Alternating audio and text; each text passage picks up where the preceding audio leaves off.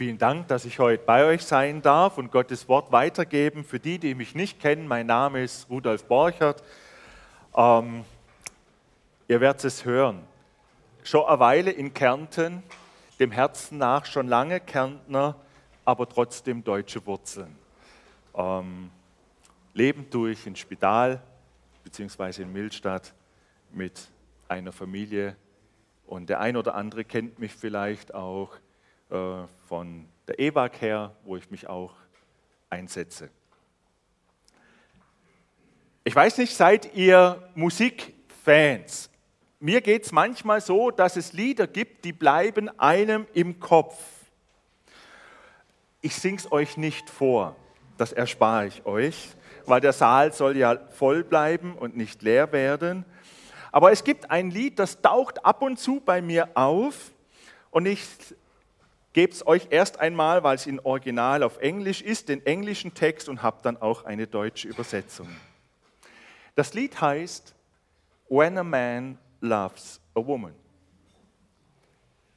When a man loves a woman, can't keep his mind on nothing else, he'd trade the world for the good thing he found. If she's bad, he can't see it, she can do, do no wrong and turn his back on his best friend if he puts her down. Wenn ein Mann eine Frau liebt, kann er seine Gedanken auf nichts anderes mehr richten. Er könnte die Welt verändern für das Glück, das er gefunden hat. Wenn sie schlecht ist, kann er es nicht sehen. Sie kann nichts Falsches tun. Er kehrt sogar seinem besten Freund den Rücken zu, wenn der sie kritisiert wenn ein Mann eine Frau liebt. Gesungen von Percy Sledge, 66, also schon eine Weile her erstmals. Wenn ein Mann eine Frau liebt, soll ja andersrum auch nicht so anders sein. Man spricht davon, man sieht alles durch eine rosarote Brille. Ähm, die Hormone kommen in Schwung. Und diese Situation ist die Ursache vieler Lieder, vieler Geschichten, Romane und so weiter. Eine Situation, in die vielleicht viele von uns sich zurückerinnern können. Ja, damals, als ich sie zum ersten Mal sah. Wow! Oder ihn. Inzwischen ist das alles so ein bisschen abgekühlt, aber damals war es genau so. Und wisst ihr was, dieses Phänomen des Verliebtseins, mit dem man dann auch anfängt, sich manchmal etwas seltsam zu verhalten, ist kein Phänomen der Neuzeit. Dieses Phänomen gab es auch schon in der Antike und vor langer Zeit. Und dann setzt man einiges in Bewegung, um den Geliebten oder die Geliebte zu beeindrucken und für sich zu gewinnen. Man setzt einiges ein. Ähm, ein Schwank aus meiner Studentenzeit. Ähm, meine Frau arbeitete bzw. lernte etwa 90 Kilometer entfernt in einer Stadt. Und ich war Student, sie hatte ein Auto, ich ein Fahrrad. Und sie meinte in einer Woche, du, am Sonntag gibt es ein Missionsfest bei uns. Könntest du nicht kommen? Und wir können den ganzen Tag miteinander verbringen. Nun, es sind keine Karawanken zu überqueren, aber das deutsche Mittelgebirge hat auch was.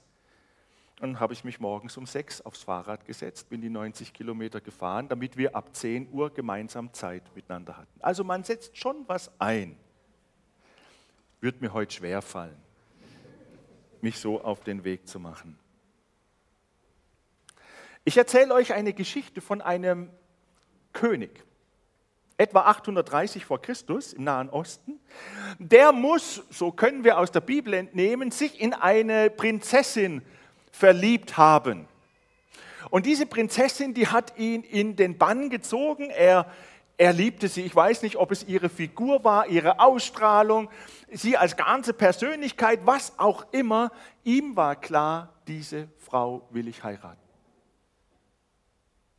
Und jetzt ist genau das passiert, was wir in dem Lied gehört haben.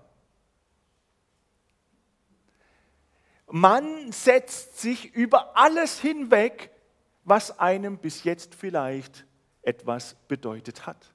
Man hört auch nicht auf den Ratschlag von Eltern oder Freunden, sondern dann gibt es nur noch ein Ziel. Sie oder er. Eine Person.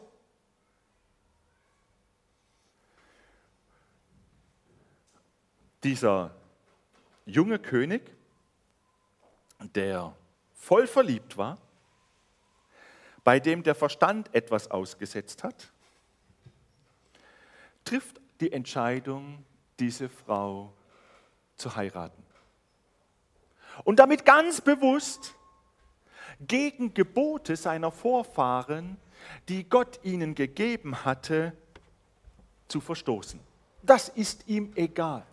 Hauptsache, er erreicht sein Ziel, diese Frau. Und man könnte den Eindruck gewinnen, ich habe ein Ziel und alle Mittel sind recht, dieses Ziel zu erreichen. Der Zweck heiligt die Mittel. Alles andere verschwindet nach hinten. Welches Gebot hatte äh, diesen jungen König, ähm, hätte ihn stören können? Was stand ihm im Weg? Wir finden es in 5. Mose 7, Kap, äh, die Verse 1 bis 4, ich zitiere es nur, oder ich gebe es euch sinngemäß wieder. Da steht schlicht einfach, dass Gott den Israeliten sagt, wenn ihr in dem Land seid, was ich euch verheißen habe, bitte ich euch, nein, ich fordere euch auf, gebt eure Töchter nicht den Männern anderer Stämme, anderer Völker, also nicht anderer israelitischer Stämme, sondern anderer Völker. Und nehmt euren Söhne keine Töchter aus diesen anderen Völkern, und jetzt kommt die Begründung ganz einfach, weil sie euer Herz weglenken werden von dem lebendigen Gott hin zu den Götzen. Aber ich bin ja so verliebt. Bei mir ist alles anders. Und bei der Frau sowieso. Das ist, das ist ja Isabel. Ich liebe sie so. Sie ist so fantastisch. Ich brauche sie als Frau. Gottes Gebot, Schieb mal zur Seite. Bei mir ist alles anders. Bei mir gilt Gottes Gebot garantiert nicht. Sie wird anfangen, genauso Gott zu lieben wie ich. Sie wird mich ganz gewiss nicht zu anderen Götzen verführen. Und das, das wird sie ganz schnell vergessen und, und so weiter. Und sie wird meinem Gott anhangen und wir werden miteinander Gott dienen. Ja, ja, kommt mir nicht so ganz unbekannt vor, kann man auch heute hören, einfach mit ein paar anderen Worten. Aber genau das ist damals geschehen. Ahab, so hieß der junge Mann, Vater von Ahasia, um den es heute gehen soll, in 2. Könige 1, und Isabel, seine Mutter. Der Zweck heiligt die Mittel. Und dann gab es doch auch später in der Geschichte ein also nach, später nach Mose, ein fantastisches Vorbild, wie die Sache abläuft. Ganz prominent. Wichtiger Mann in der, in der Bibel. Salomo. Ähm, der Salomo, also ähm, ja, mit einer Frau hat er es nicht genug gehabt. Er hatte vielen. Und wir lesen immer wieder oder mehrfach dass die Frauen, die er von verschiedensten Völkern geheiratet hat, sein Herz wegwandten von dem lebendigen Gott hin zu den Götzen. Aber er hat die Frauen geheiratet vielleicht aus Liebe oder aus politischen Gründen. Verbindet man Völker, Völkerverständigung. Ist doch gut, oder? Wenn man Frieden stiftet und Frieden sichert durch eine Heirat. Ist doch gut. Der Zweck heiligt die Mittel. Und wenn sie hübsch ist, ist die Aufgabe auch nicht so ganz schwierig. Dann kriegt man das schon hin und opfert sich gerne für das Wohl seines Volkes. Wenn der Zweck die Mittel heiligt, was passiert dann?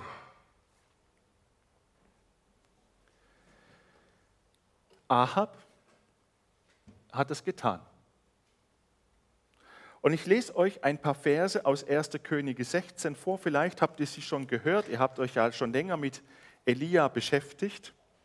Und dann lesen wir über Ahab die Folgen.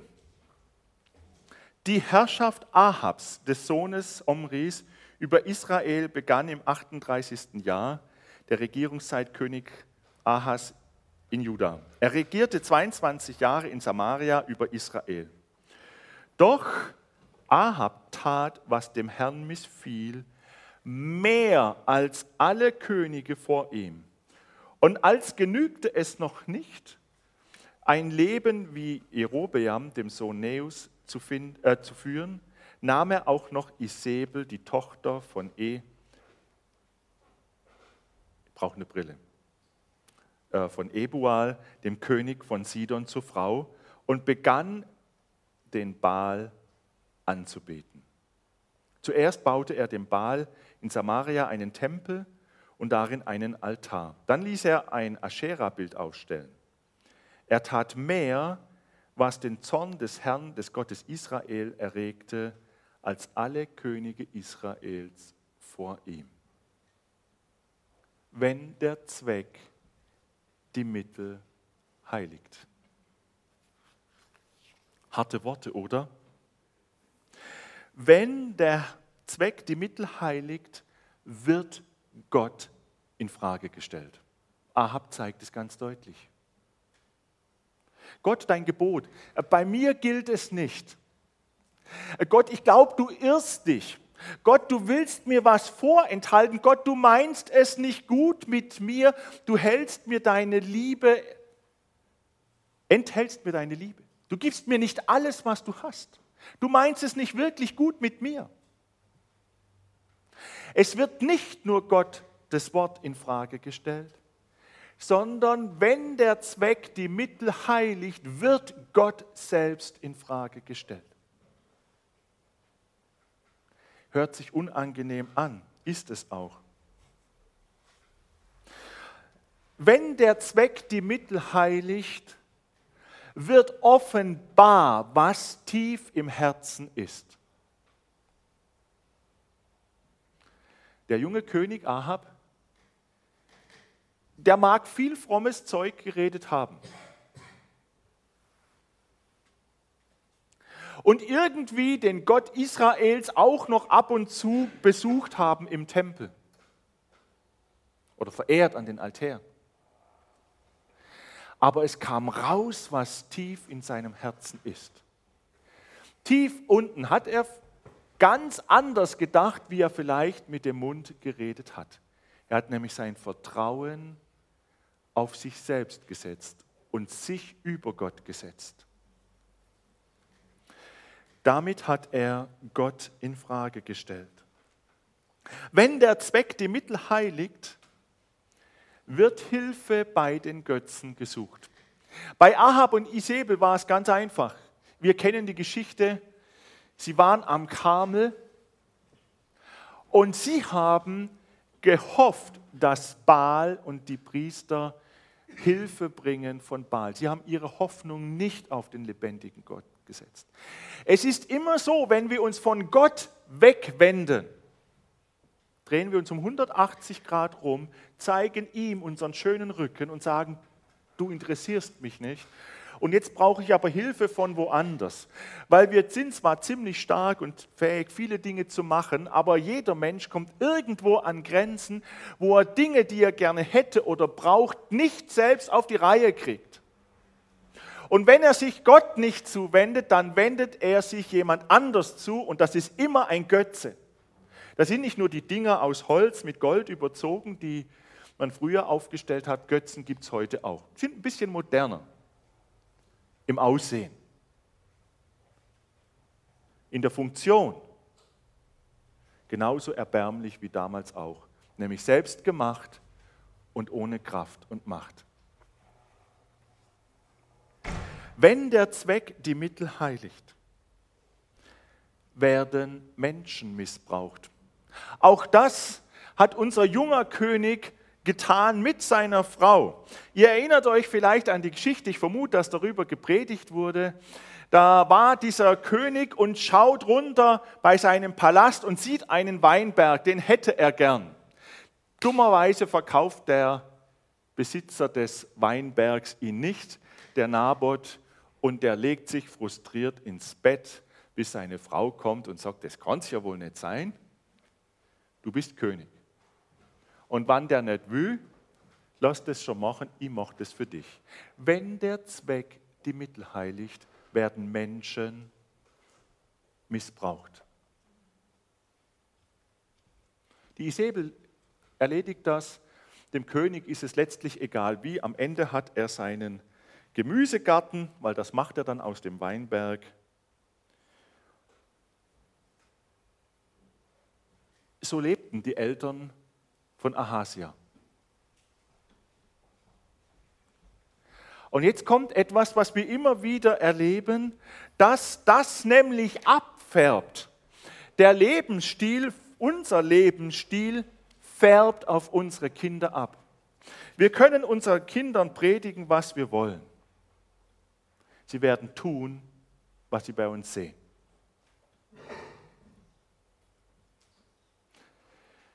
Es ist so.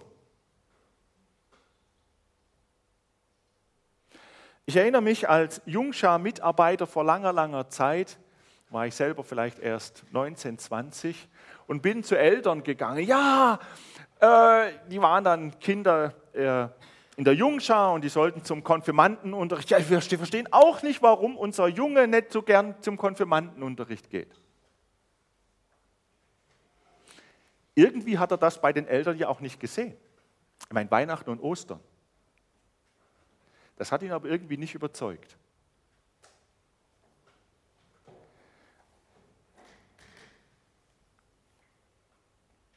Wenn der Zweck die Mittel heiligt, wenden wir uns nun dem jungen Mann, dem Sohn von Ahas und Isabel zu. Wir lesen nicht viel von ihm. Zwei Jahre hat er regiert und zusammengefasst wird, dass er seinen Vater und seine Mutter wohl noch übertroffen hat, mit dem er, wie er sich Gott abgewendet hat und den Götzen zugewendet hat. Und wir lesen nur von ihm, dass er in seinen Gemächern irgendwie durch ein Gitter fällt, vielleicht einem Gitter im Boden, damit Licht von dem oberen Stockwerk nach unten fällt. Das war morsch oder vielleicht ein Gitter im Fenster, an dem er sich angelehnt hat und das hat nicht gehalten. Auf jeden Fall, er stürzt. Und offensichtlich wird er sich Dinge gebrochen haben, schwer verletzt, und zwar so schwer, dass es nicht klar war, dass er wieder richtig zu Kräften kommen wird. Vielleicht stand sogar sein Leben auf Messerschneide. Und jetzt kommt raus, was diesen Mann bewegt. Wenn es um unser Leben geht, um unser Wohlergehen, dann kommt raus, was tief im Herzen ist. Das ist so, wie wenn man eine Frucht nimmt und draufdrückt. Wenn Druck entsteht, dann kommt raus, was drin ist. Bei einer Zitrone kommt saurer Saft raus. Und so ist es bei uns Menschen. Wenn Druck entsteht, aus verschiedensten Gründen, was auch immer, selbst verschuldet oder einfach von außen, es kommt heraus, was in unserem Herzen ist. Und beim Ahasia kommt raus, er hat Angst um sein Leben, er hat Angst um seine Gesundheit, er möchte gerne wieder stark dastehen als König und er braucht Hilfe. Es ist ihm nicht mehr sicher, dass er das selber hinkriegt. Und wo wendet er sich hin?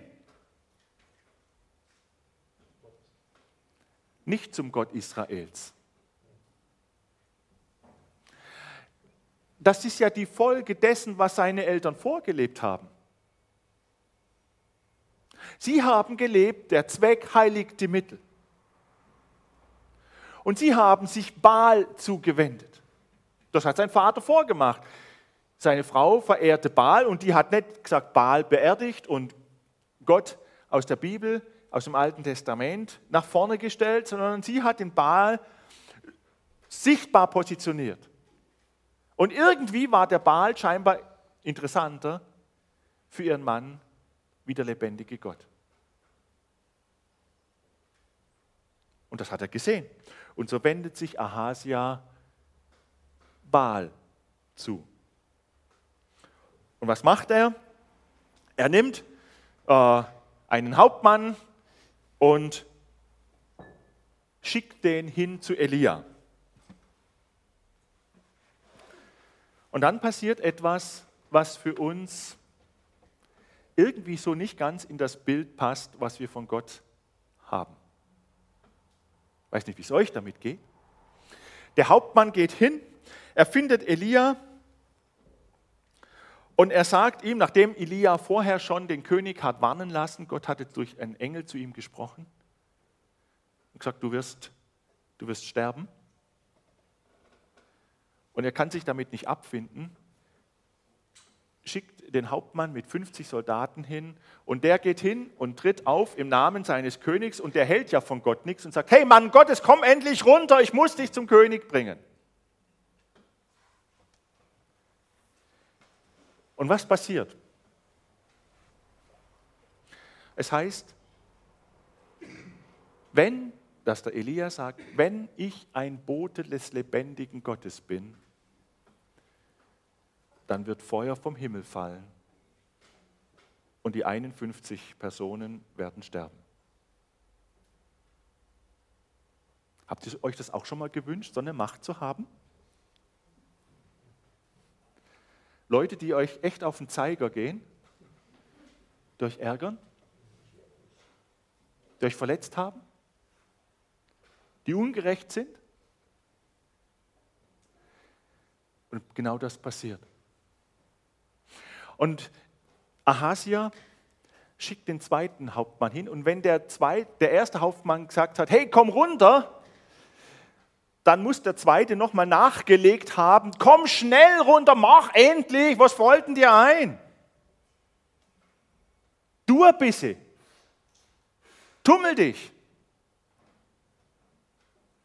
Und die Szene wiederholt sich.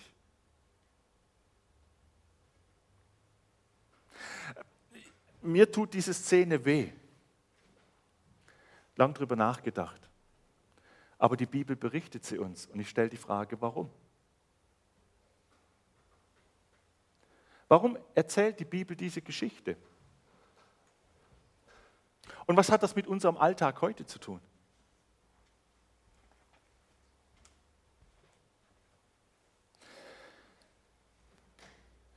Wenn der Zweck die Mittel heiligt, wird Gott in Frage gestellt.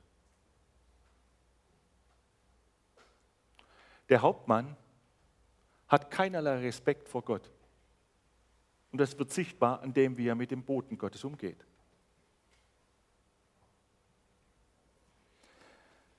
Wenn der Zweck die Mittel heiligt, wird Hilfe bei Götzen gesucht. was, was wollte Ahasia von Elia hören? Er hatte sich doch an Baal gewendet. Er wendet sich doch jetzt nicht an Elia, damit Elia sich um Gott kümmert und bittet für ihn. Warum? Warum wendet er sich an, äh, an Elia? Er hat doch sein Vertrauen auf Baal gesetzt, oder nicht? Und letztlich unterstützen die Soldaten genau dieses Verhalten. Und wenn der Zweck die Mittel heiligt, werden Menschen missbraucht, der König missbraucht die Soldaten zu seinem persönlichen Nutzen. Die Soldaten, und das macht der dritte Hauptmann klar, sind nicht willenlos. Sie können nicht sagen einfach, der König hat mich geschickt und deswegen bin ich genau so, wie der König das gesagt hat sondern der dritte Hauptmann macht wunderbar klar und sichtbar, wie man sich in der Situation hätte verhalten können. Er geht dorthin im Auftrag des Königs, gehorcht. Und jetzt kommt sein Respekt vor Gott und dem Mann Gottes zum Tragen, sein Glaube an Gott. Und er begegnet in einer ganz anderen Art Elia. Er fällt vor ihm nieder. Nicht, hey, komm runter, Alter, beweg dich, nicht so langsam. Sondern er begegnet ihm ganz anders.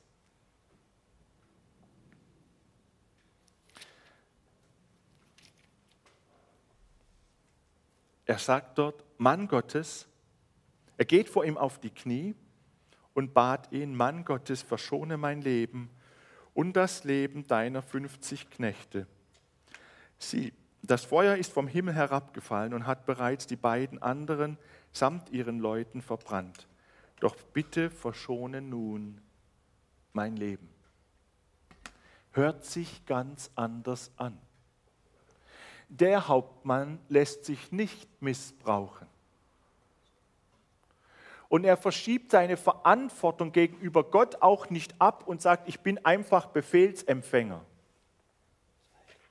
Sondern er ist immer auch verantwortlich vor dem lebendigen Gott und handelt dementsprechend.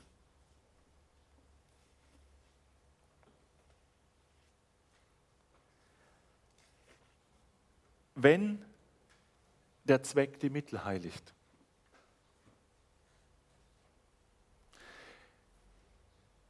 diese, diese Situation erinnert mich, Gott zeigt seine Heiligkeit und zeigt, dass er nicht mit sich spaßen lässt. Was ist die Heiligkeit Gottes? Wie wird sie sichtbar? Haben wir also doch so einen grantelnden, wild dreinschlagenden Gott? Oder ist der Gott im Alten Testament ein ganz anderer wie der Gott im Neuen Testament? Nein, nein. Eine andere alttestamentliche Stelle, Jesaja 6, zeigt uns die Heiligkeit Gottes. Da wird Gott Jesaja an, spricht Gott Jesaja an und beruft ihn und Jesaja kommt in den Thronsaal Gottes und er fällt vor Gott nieder und sagt, Hilfe, ich vergehe, denn ich bin ein Mann unreiner Lippen. Also, Jesaja erkennt die Heiligkeit Gottes an, aber die Heiligkeit Gottes bedeutet jetzt, dass er ihn nicht vernichtet, sondern seine Heiligkeit geht her und reinigt ihn. Das heißt, mit einem, ein Engel kommt mit einer Kohle, glühenden Kohle und reinigt Jesaja. Und die Heiligkeit Gottes reinigt ihn nicht nur von der Schuld, sondern sie beauftragt ihn auch noch und beruft ihn zum Boten als Propheten für das Volk Israel.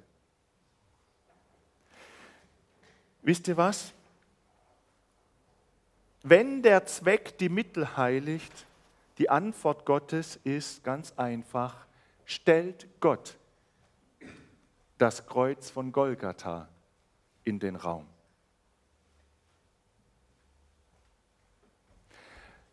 das Kreuz von Golgatha, an dem Jesus Gott selbst stirbt, macht klar, die Heiligkeit Gottes ist absolut ernst. Wir können nicht einfach fünfe Grade sein lassen. Der heilige Gott ist wirklich heilig. Bei ihm gibt es nichts Böses und Böses kann in seiner Gegenwart auch nicht existieren. Aber die, Gott in seinem Wesen ist nicht nur heilig und macht am Kreuz das Gericht klar, dass die, das Böse gerichtet wird, sondern er sagt, weil ich euch liebe, mache ich das für euch, weil ihr es eben nicht selber hinkriegt. Das Kreuz zeigt die Heiligkeit Gottes und die Liebe. Und beides ist Gott wesensmäßig. Gott hat nicht Heiligkeit, sondern er ist heilig. Gott hat nicht Liebe, sondern Gott ist Liebe. Und unsere Neigung, uns, unser Leben und Gottes Gebote hinzubiegen, wie wir das wollen, weil wir uns selbst ins Zentrum stellen, der begegnet Gott mit dem Kreuz. Wo er das Böse richtet, die Schuld selber trägt, seine Liebe zeigt und die Gemeinschaft mit dem lebendigen Gott wieder möglich macht.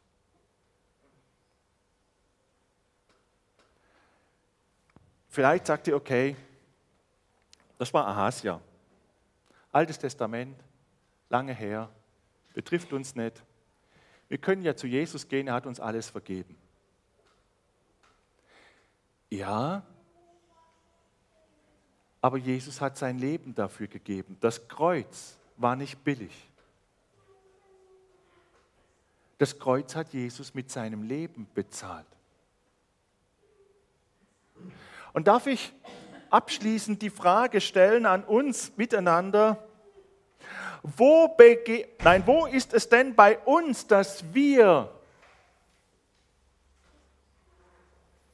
den, dass bei uns der Zweck die Mittel heiligt? Wo findet das denn in unserem Leben statt? und müsste von Gottes Liebe und Heiligkeit in Frage gestellt werden. Ähm, also bei mir findet das manchmal statt, dass mir das ein oder andere Schild an der Straße mit dem roten Rand und Ziffern, äh, die passen mir nicht. Wenn ich schneller da sein will, dann heiligt der Zweck, ich will nämlich pünktlich sein, die Mittel. Und ich fahre halt 15 schneller, weil irgendwo da ist die Grenze mit dem Blitzer. Also erwischt werden will ich ja auch nicht. Das ist ein lapidares Beispiel. Aber leider stimmt's. Kann mir passieren. Es gibt, gibt viel mehr. Wo heiligt bei uns der Zweck die Mittel? Ich habe manchmal den Eindruck, das kann in unseren christlichen Kreisen passieren, dass wir Themen ansprechen und Themen in den Vordergrund stellen, die uns die Möglichkeit geben zu zeigen, wie toll wir mit Gott unterwegs sind. Wir haben so unsere christlichen Lieblingsthemen mit denen können wir glänzen. Ähm, nehmen wir das Thema, ähm, dass wir sagen, man soll verheiratet sein, bevor man miteinander das Bett teilt. Nehmen wir das Thema Homosexualität da sind wir relativ klar. Und die stellen wir immer in den Vordergrund, da glänzen wir ja. Da sind wir ja gut. Und stehlen tun wir ja auch nicht. Und lügen tun wir in der Regel auch nicht. Wir sagen zwar nicht immer ganz die Wahrheit oder nicht alles. Das ist ja der Notlüge. Aber da stehen wir gut da. Da haben wir so Themen, die die uns helfen, dass wir vor Gott gut dastehen und vor uns selbst. Und da gibt es andere Themen, die lassen wir einfach weg. Darf ich die Frage stellen, wie wir manchmal miteinander in der Gemeinde umgehen? Warum suche ich mir manche Leute lieber aus als meine Freunde in der Gemeinde als andere? Und vorzugsweise sind es einmal die Verantwortlichen. Es macht ja viel mehr Sinn, mit einem Ältesten gut befreundet zu sein oder mit dem Pastor, dann stehe ich auch ein bisschen besser da. Warum nehme ich die erfolgreichen Leute und suche ihre Freundschaft? Jetzt bitte erzählt mir nicht, dass das immer nur die Chemie ist, die besser passt.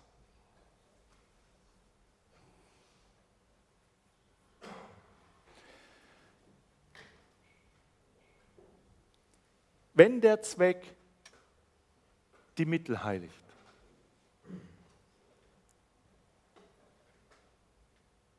In meinen Augen lohnt es sich, darüber nachzudenken, wie wir in der Gemeinde miteinander umgehen, auch unter, diesen, unter dieser Fragestellung. Aber ich möchte den Blick noch weiter wenden. Wenn der Zweck die Mittel heiligt, wie sehen wir unsere Gesellschaft an? Wie schauen wir rein in unsere Gesellschaft? Nützen wir nicht oft unseren Glauben, um zu sagen, wir sind besser als die da draußen? Schau mal, die trinken Alkohol und sind auch schon mal betrunken. Passiert mir nicht. Bin ich nicht viel, viel besser? Und dann schauen wir mit Verachtung auf die Menschen, die draußen sind.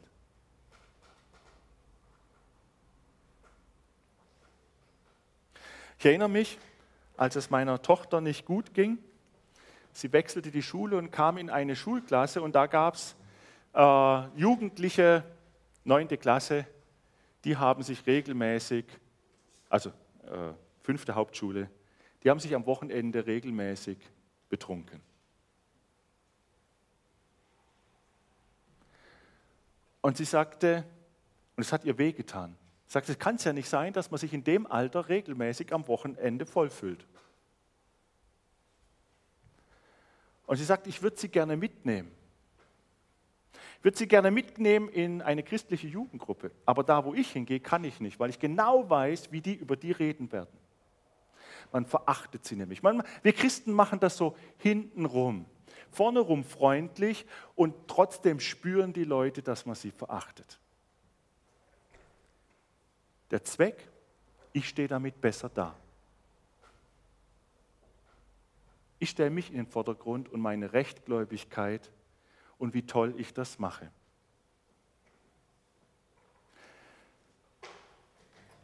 Wenn der Zweck die Mittel heiligt, darf ich, darf ich ein gesellschaftskritisches Thema anschneiden. Worauf beruht unser Reichtum in Österreich? Doch nicht nur darauf, dass wir so viel härter arbeiten als die Menschen in den Ländern in Afrika oder Asien. Erzählt mir das bitte nicht. Die schuften viel mehr zum Teil.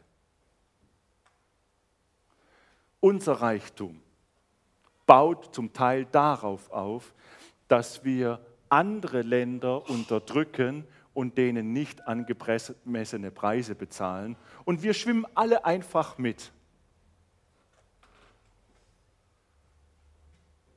Wir akzeptieren das einfach. Wir schwimmen mit. Und das regt uns als Christen gar nicht auf, weil wir ja persönlich gut dastehen. Wir sind ja ethisch gut, wir lügen nicht, gehen nicht mit anderen Frauen ins Bett oder anderen Männern. Das haben so unsere Lieblingsthemen.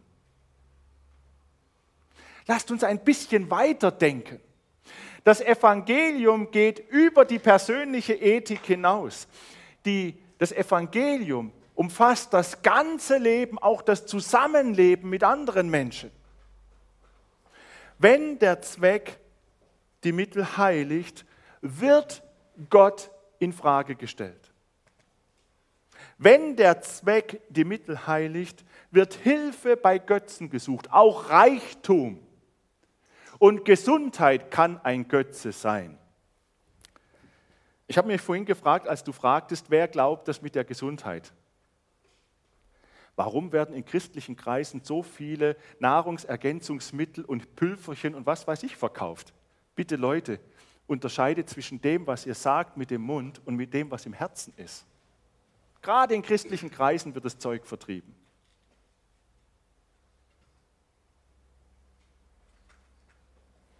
Wir vertrauen Gott, ja klar, und kaufen all das Zeug und nehmen es fleißig.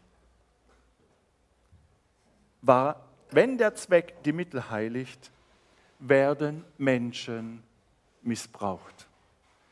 Geschwister, wir brauchen das Kreuz. Damit am Kreuz ist der Missbrauch gerichtet. Dort ist die Schuld getragen und dort wird die Liebe Gottes sichtbar. Und diese Liebe Gottes ist nicht nur für uns, die wir heute Morgen hier im Gottesdienst sitzen, sondern diese Liebe Gottes will hinaus in diese Welt und die will diese Welt verändern. Damit der Zweck nicht mehr die Mittel heiligt, weil wenn der Zweck die Mittel heiligt, geht es nur noch um mich. Dann stehe ich im Mittelpunkt und es geht um mein Wohlergehen. Es fängt bei mir an, es dreht sich um mich und es endet bei mir. Dafür starb Jesus.